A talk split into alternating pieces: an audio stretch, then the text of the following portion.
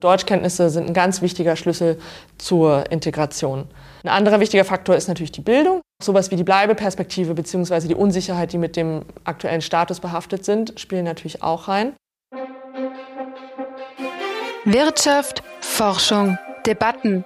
Der Podcast des Leibniz-Zentrums für europäische Wirtschaftsforschung. Im Sommer 2015 kamen mehr Asylsuchende nach Deutschland als jemals zuvor. Viele Menschen boten ihre Hilfe an. Es entstand eine regelrechte Willkommenskultur. Klar war allerdings auch, die Integration der Neuankömmlinge wird eine große gesellschaftliche Aufgabe. Kanzlerin Merkel verbreitete Zuversicht mit ihrem berühmten Satz Wir schaffen das. Das ist inzwischen mehr als fünf Jahre her. Was die Ankunft der Geflüchteten für den Arbeitsmarkt in Deutschland bedeutet hat und worauf es bei der Integration ankommt, Darüber spreche ich jetzt mit Dr. Katrin Sommerfeld. Sie ist Arbeitsmarktökonomin und leitet die Nachwuchsforschungsgruppe IMES am ZDW Mannheim. Die Abkürzung steht für Integration von Migranten und Einstellungen zum Sozialstaat. Mein Name ist Carola Hesch. Herzlich willkommen. Hallo Katrin. Hallo Carola, schön dich zu sehen. Die Einwanderungswelle vom Sommer 2015 wurde oft als sogenannte Flüchtlingskrise bezeichnet. Aber was ist damals eigentlich genau passiert? Wir erinnern uns, dass das die größte Zuwanderungswelle nach Deutschland seit äh, der Nachkriegszeit war. Und bevor es dann so im Sommer und Herbst 2015 zu dieser Spitze kam an Zuwanderung, du hast auch die Rede von Kanzlerin Merkel gerade erwähnt, muss man sich daran erinnern, dass es ja schon 2013 und 2014 sich dieser Zustrom immer weiter langsam aufgebaut hat. Und es war zum damaligen Zeitpunkt auch schon waren das historische Höchstwerte. Und wir wissen alle, dass das dann, wie gesagt, in 2015 nochmal getoppt wurde, ähm, ganz stark. Und wir erinnern uns an die Bilder von Tausenden, Zehntausenden Menschen, die häufig über die Balkanroute nach Westeuropa kamen, zum Teil auch einfach zu Fuß. Manche waren dann eben in Wien zum Beispiel gestrandet und dann kam die Rede von Kanzlerin Merkel. Und kurz danach haben wir nochmal einen kurzen Peak gesehen in den Registrierungen in Deutschland. Und das ebbte dann aber ziemlich bald ab. Also Anfang 2016 waren die Zahlen ganz stark nach unten gegangen und es lag ganz stark an dem Abkommen, was mit der Türkei erzielt wurde. Und wie viele Menschen sind damals etwa gekommen?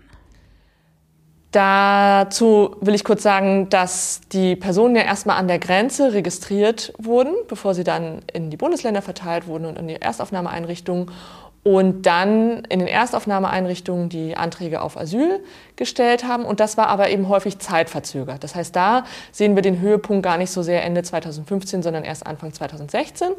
Und aus dem Grund zähle ich jetzt mal die Jahre 2015 und 2016 zusammen. Und wenn wir da die Erstanträge auf Asyl nehmen, dann sind das über eine Million. Und wer waren diese Leute? Was weiß man über sie? Was man ganz klar sagen kann, ist, dass es vor allem junge Männer waren, die da kamen. Also zwei Drittel der Personen ungefähr waren männlich und drei Viertel der Personen, die gekommen sind, waren jünger als 30 Jahre.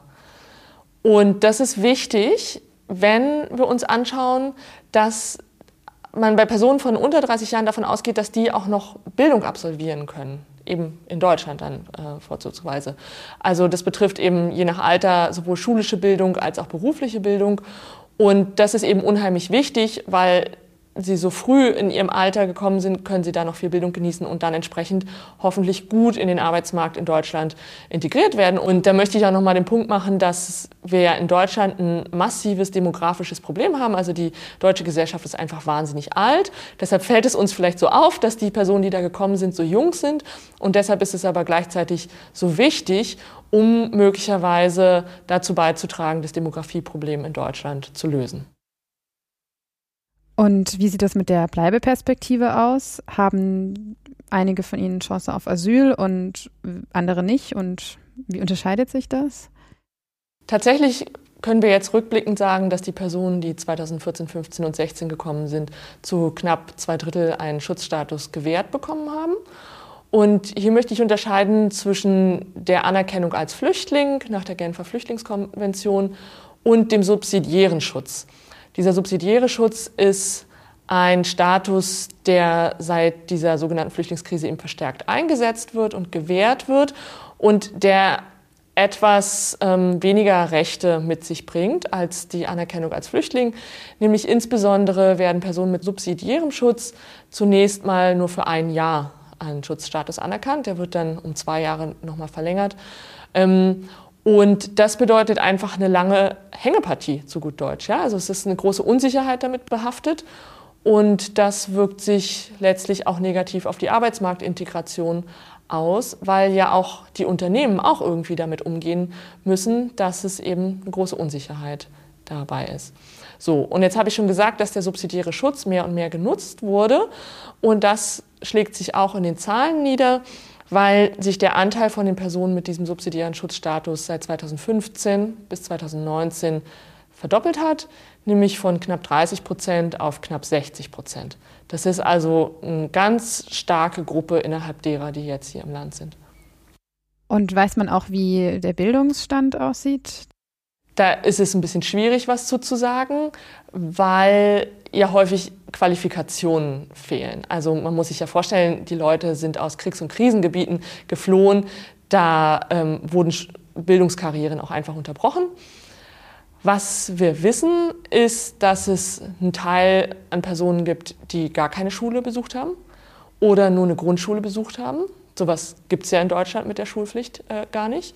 Und dann gibt es einen großen Teil, der eine weiterführende Schule besucht hat und auch äh, ein kleiner Teil, der eine Hochschule besucht hat.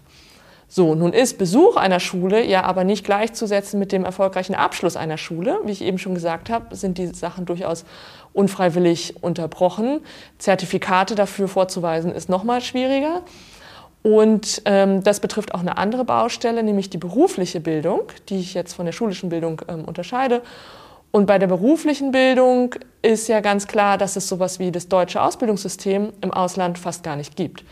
Das heißt, da, wo die stärkste Säule der deutschen Beschäftigten steht, nämlich auf der beruflichen Ausbildung, haben wir von den Zugezogenen fast gar keine.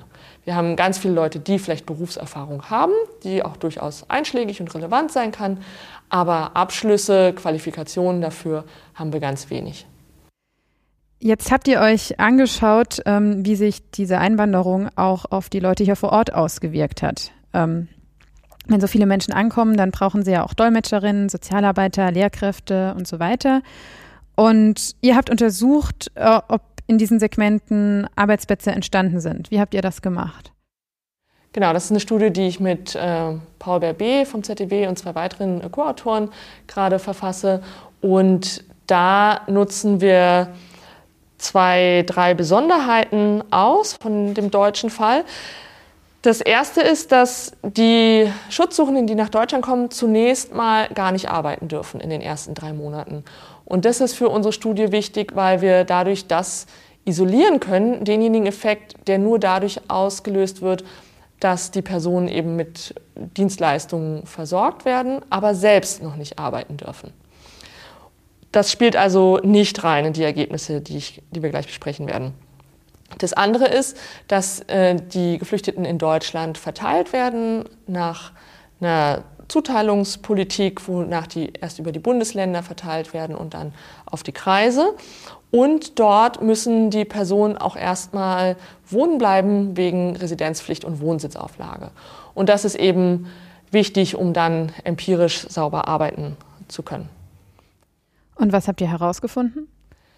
Wir finden, dass es tatsächlich kurzfristig positive Beschäftigungseffekte gibt. Also zum Beispiel solche Versorgungstätigkeiten, wie du gerade angedeutet hast mit den Berufsgruppen, die führen tatsächlich dazu, dass es kurzfristig mehr Beschäftigung gibt. Und zwar dort in denjenigen Kreisen, wo mehr vis-à-vis -vis weniger Asylsuchende aufgenommen werden. Und der Effekt ist so groß, dass für gut zweieinhalb neu angekommene Asylsuchende ein neuer Job vor Ort im Kreis generiert wird.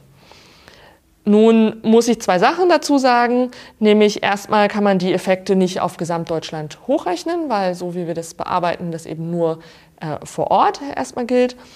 Und das andere ist, ähm, dass die Effekte wohl sehr kurzfristig sind. Also ein Großteil der Effekte scheint nach zwei Jahren nicht mehr sichtbar zu sein, zumindest nicht statistisch signifikant, sondern diese, diese Beschäftigungsgewinne sind wohl sehr kontemporär, also hauptsächlich konzentriert zu dem Zeitpunkt, wo die Personen tatsächlich ankommen. Wir finden aber auch kleine Ausnahmen, wo die Effekte auch nach zwei Jahren noch messbar sind und das betrifft vor allen Dingen den Bildungssektor. Was ja auch wenig verwunderlich ist, weil Bildung natürlich eine, auch eine längerfristige Angelegenheit ist. Was vielleicht noch ganz interessant ist, die Beschäftigungsgewinne, die wir finden, die finden sich vor allen Dingen in der öffentlichen Verwaltung und in der Zeitarbeit. Wobei wir auch anekdotisch wissen, dass auch teils die öffentliche Verwaltung auch Zeitarbeit eingesetzt hat. Das sind also genau die Bereiche, wo wir es erwarten würden.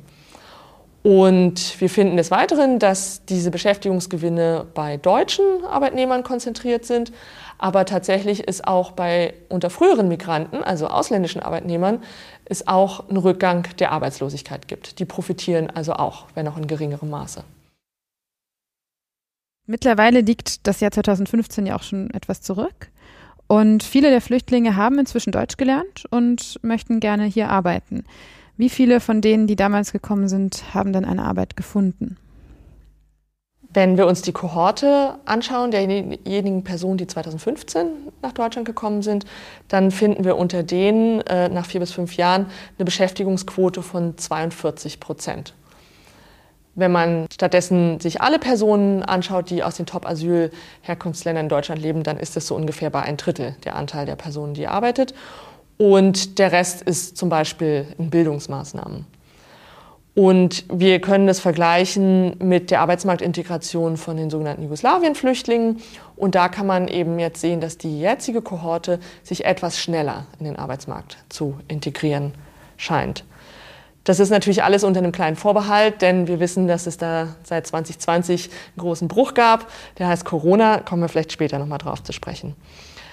Was vielleicht noch interessant ist, ist, dass ein substanzieller Teil dieser Beschäftigten überqualifiziert ist. Ähm, das ist durchaus plausibel, weil zum Beispiel die Sprachkenntnisse zu Beginn noch nicht so da sind, aber das könnte sich in den nächsten Jahren dann auch angleichen. Und was noch ganz besonders Augenmerk äh, verdient, ist, dass die Beschäftigungsquoten von Frauen sehr, sehr niedrig sind. Deutlich niedriger als die von Männern. Und da spielt natürlich ähm, die Verantwortung für Kinderbetreuung eine große Rolle. Ähm, was wohl anscheinend weniger eine Rolle spielt, als man denken könnte, sind so kulturelle Unterschiede. Aber da steht die Forschung erst ganz am Anfang und da gibt es sicherlich noch viele wichtige Fragen zu untersuchen. Und abgesehen vom Geschlecht, welche Faktoren helfen dabei, erfolgreich auf dem Arbeitsmarkt Fuß zu fassen? Ganz klar kann man da die Sprachkenntnisse nennen. Also Deutschkenntnisse sind ein ganz wichtiger Schlüssel zur Integration. Ein anderer wichtiger Faktor ist natürlich die Bildung, haben wir gerade darüber gesprochen. Dann sind auch sowas wie die Bleibeperspektive bzw. die Unsicherheit, die mit dem aktuellen Status behaftet sind, spielen natürlich auch rein. Und ähm, wozu es noch nicht so viel greifbare Evidenz gibt, ähm, was wahrscheinlich auch eine Rolle spielt, ist so die Unterstützung, die die Personen vor Ort erfahren. Zum Teil meine ich damit so Institutionen wie die Bundesagentur für Arbeit, und zum anderen Teil sind aber wahrscheinlich auch so ehrenamtliche Unterstützungsstrukturen ganz wichtig. Dazu gibt es noch nicht so viel Evidenz. Das haben wir uns vorgenommen, das als nächstes zu untersuchen. Und schließlich spielen möglicherweise sogenannte Soft Skills auch noch eine Rolle. Dazu gibt es jetzt auch nicht so die harte wissenschaftliche Evidenz. Da kann ich ein Beispiel erzählen von einem Arbeitgeber, der Probleme hatte der Gestalt, dass manche ähm, Geflüchtete zum Beispiel nicht pünktlich waren oder sich nicht gut an die Schutzvorkehrungen äh, gehalten haben. Also da ging es um Schutzschuhe in einem Lager. Ja. Ähm, da kann ich auf keinen Fall verallgemeinern, das weiß ich nur ein Einzelbeispiel aus anekdotischer Evidenz. Ähm, solche Sachen könnten auch ähm, eine Schwierigkeit darstellen. Und da möchte ich noch kurz erwähnen, dass wir solche Beispiele kennen wir aus dem Reallabor Asyl, was wir im Team bearbeitet haben. Und das möchte ich deshalb kurz erwähnen, weil es ja im vorherigen Podcast letzten Monat auch ganz viel um ein anderes Reallabor ging. Genau, das es noch nicht gibt, aber ihr habt schon praktische Erfahrungen mit dem Thema gesammelt. Genau, richtig. Und jetzt ist es ja so, dass ihr herausgefunden habt, dass die Flüchtlinge kurzfristig Arbeit für die Einheimischen geschaffen haben. Könnten Sie langfristig auch so einen Effekt haben oder vielleicht eher zur Konkurrenz werden? Genau, dazu möchte ich noch mal kurz einen Schritt zurückgehen und die Perspektive ein bisschen umdrehen. Also etwa ein Drittel der Personen aus den Hauptasylherkunftsländern ist jetzt in Arbeit und das macht am deutschen Arbeitsmarkt ungefähr ein Prozent der Beschäftigten aus. Also mal zum Vergleich, das ist ungefähr so viel wie alle Beschäftigten im Bundesland Bremen oder alle Beschäftigten im Gesundheitssektor in Baden-Württemberg. Ja, also einer von 100 ist gar nicht so eine kleine Zahl. So, und das wollen wir uns jetzt eben im nächsten Schritt anschauen, was das für Effekte auf den deutschen Arbeitsmarkt hat, also insbesondere auf Einheimische wie auch frühere Migranten, die im deutschen Arbeitsmarkt schon Fuß gefasst haben. Und da sprechen wir in der ökonomischen Forschung von Verdrängung oder Ergänzung, also beziehungsweise Substitution oder Komplementarität. Und die Literatur zeigt dazu allgemein, dass diejenigen Beschäftigten einem besonderen Risiko ausgesetzt sind, die besonders ähnlich sind der Zuwanderergruppe. Also sprich, wenn schlecht gebildete Zuwanderer ins Land kommen, dann stellt es ein Risiko für die Beschäftigung und der Löhne der schlecht gebildeten Einheimischen dar, vis-à-vis -vis die gut gebildeten äh, Beschäftigten, die könnten sogar davon profitieren. Und das bestätigt sich im Großen und Ganzen so in der Literatur. Und ein besonderes Beispiel dazu ist noch eine Studie äh, für Dänemark, wo es eben auch eine Flüchtlingszuwanderung gab. Und dort hat man gefunden, dass Einheimische aus äh, stark manuellen Tätigkeiten durch den Zustrom von Geflüchteten dann in stärker kommunikationsintensive Tätigkeiten gepusht wurden und dadurch dann sogar auch höhere Löhne verdienten. Und das Interessante ist, dass es dort für dieses dänische Beispiel überraschenderweise besonders für niedrig qualifizierte äh, Einheimische gilt. Also sprich, niedrig qualifizierte Einheimische können davon profitieren, wenn niedrig qualifizierte Geflüchtete ins Land kommen. Zum Beispiel, weil sie die Sprache relativ besser sprechen. Also die Einheimischen sprechen die Sprache relativ besser, die Neuankömmlinge relativ schlechter. Und dadurch werden die, die die Sprache schon besser sprechen, in bessere Jobs gepusht. Und das wollen wir uns eben auch für den deutschen Fall anschauen. Ich würde zu, dem, zu diesem Thema Komplementarität und Substitut oder anders ausgedrückt eben Verdrängung oder Ergänzung noch ein Beispiel nennen.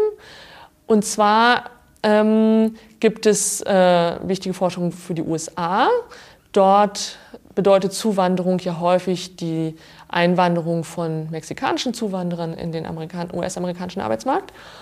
Und dort wurde gefunden, dass dort, wo es mehr niedrig qualifizierte mexikanische Arbeiterinnen gab, und zwar insbesondere in der Kinderbetreuung, ja, also die, wir sprechen hier über Nannies, ja, dass dort in diesen äh, Städten dann auch die einheimischen hochgebildeten Frauen mehr Arbeit anbieten. Also sprich, mehr Nannies bedeutet billigere oder besser verfügbare Kinderbetreuung und dadurch können die hochgebildeten Frauen ihr Arbeitsangebot ausweiten. Das ist vielleicht ein ganz illustratives Beispiel für dieses Zusammenspiel, dass ähm, es Verdrängung in manchen Segmenten gibt, aber eben auch eine Ergänzung, die zu einer größeren Produktivität führt in anderen komplementären Bereichen des Arbeitsmarktes. Also es können sowohl unter den richtigen Umständen geringer und höher qualifizierte profitieren. Aber mhm. Gibt es auch noch andere Faktoren, sowas wie die Beschäftigungslage oder ob man eben selbst migrantischen Hintergrund hat? Was die Beschäftigungslage angeht, sind wir in Deutschland ja in der besonderen Situation, dass wir schon einen sehr lang anhaltenden Boom auf dem Arbeitsmarkt beobachten, mit dem Ergebnis, dass in manchen Kreisen in Deutschland wir Vollbeschäftigung erreicht haben. Und dort könnte es also sein, dass es eben einen Fachkräftemangel gibt, dass also wirklich Personen benötigt werden, um andere Tätigkeiten überhaupt erst ausführen zu können. Und deshalb ist es besonders interessant, wie das eben mit reinspielt in die Beschäftigungseffekte und das werden wir untersuchen. Und dann ist natürlich zu erwarten, dass frühere Migrantenkohorten einem besonderen Risiko ausgesetzt sind durch die neue Zuwanderung weil die eben eher substituierbar sind. Und auf diese Unterscheidung, wie die Effekte auf Einheimische und auf frühere Migranten vielleicht unterschiedlich wirken, genau da wollen wir ein Hauptaugenmerk unserer Untersuchungen drauf legen. Das waren jetzt so die, die kurze Frist und die mittlere Frist. Was würdest du denn sagen, worauf kommt es langfristig bei der Integration der Geflüchteten in den deutschen Arbeitsmarkt an? Ja, also Integration ist ganz klar eine langfristige Aufgabe. Wir rechnen hier mit Zeithorizonten von locker 20, 30 Jahren, bis die Personen sehr gut integriert sind. Und da kommt es natürlich ähm, vor allem auf Sprachkenntnisse an, habe ich ja eben schon erwähnt. und eben auch so Bildung, ähm, berufliche Bildung, schulische Bildung, haben wir eben auch schon drüber gesprochen. Und da haben wir halt eine ganz gute Chance, dass sich da Investitionen langfristig auszahlen werden, da wir ja, wie gesagt, viele junge Personen haben und sich dort eben die sogenannten Investitionen in Humankapital, sagen wir Ökonomen, ähm, dort besonders gut auszahlen können. Und dafür ist es aber auch wichtig, dass diese Investitionen jetzt am Anfang auch vorgenommen werden. Das möchte ich mal kontrastieren mit den Gastarbeitern, die äh, in den 1960er Jahren nach Deutschland kamen wo man zu Beginn davon ausgegangen ist, ja, ja, die werden schon wieder nach Hause gehen. Und da hat man nicht äh, so stark in Bildung investiert. Und das hat sich dann als Fehler herausgestellt, weil dann eben doch mehr Personen auch geblieben sind. Und hier haben wir jetzt also die Chance zu versuchen, möglichst früh, möglichst gut diese Investitionen zu tätigen. Aber wenn viele nur einen subsidiären Schutz haben, ist das dann vielleicht ein Risiko, in Bildung zu investieren? Natürlich, wenn ich nicht weiß, wie lange ich in ein Land bleibe, dann weiß ich auch nicht, wie lange sich Investitionen in so ein spezifisches äh, Humankapital auszahlen. Also ich meine länderspezifisches Humankapital, also sprich die deutsche Sprache, die nützt mir außerhalb von Deutschland in nur wenigen Ländern der Welt was. Also ähm, brauche ich da schon eine ziemliche Perspektive, um das auch auf mich zu nehmen, zu lernen.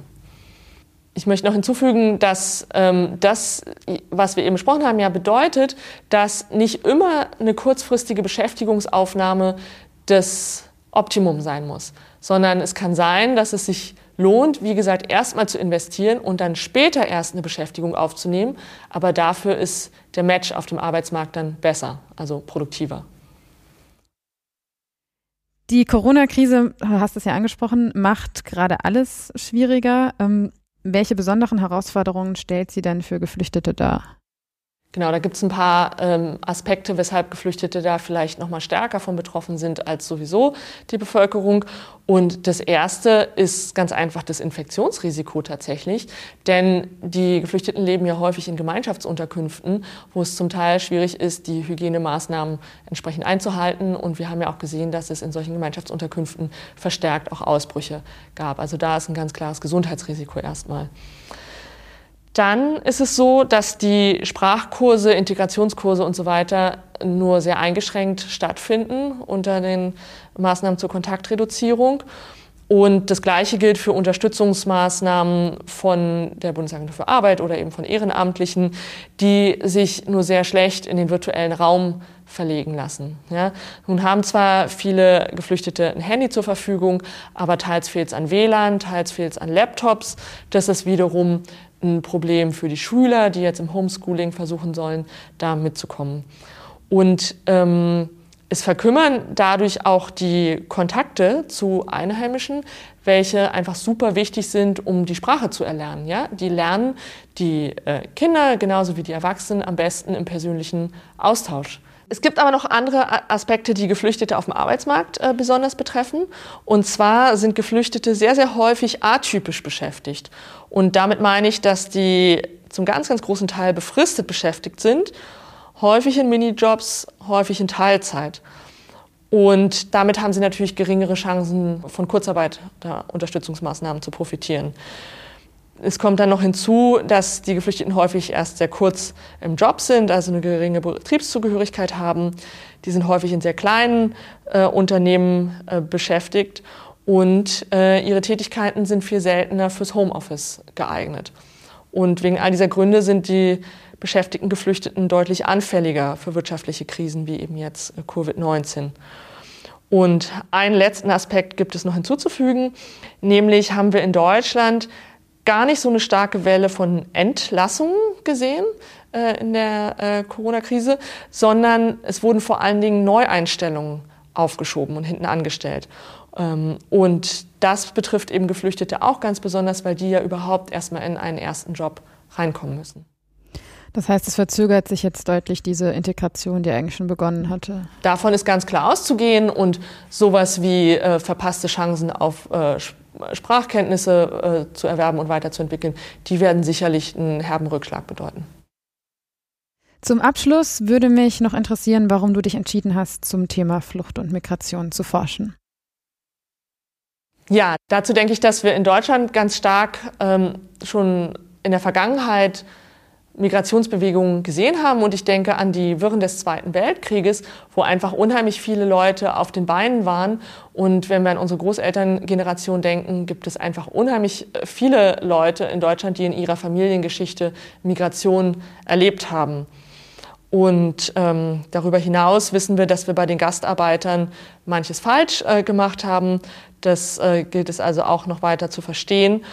Und ähm, schließlich haben wir, wie gesagt, ein demografisches Problem in Deutschland. Wir sind einfach unheimlich alt.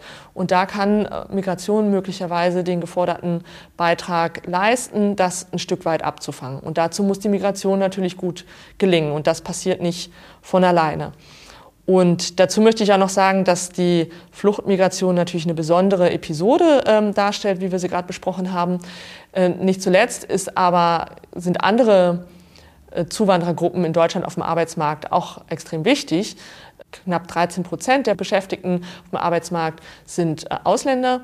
Und der größte Teil davon, also die knappe Mehrheit, sind EU-Ausländer. Und das ist natürlich auch eine wichtige Episode. Es gibt äh, noch nicht so wahnsinnig viel dazu, wie eigentlich die EU-Osterweiterung die den deutschen Arbeitsmarkt äh, bereichert hat. Aber wir sehen an den Zahlen, dass viele Personen im Arbeitsmarkt angekommen sind.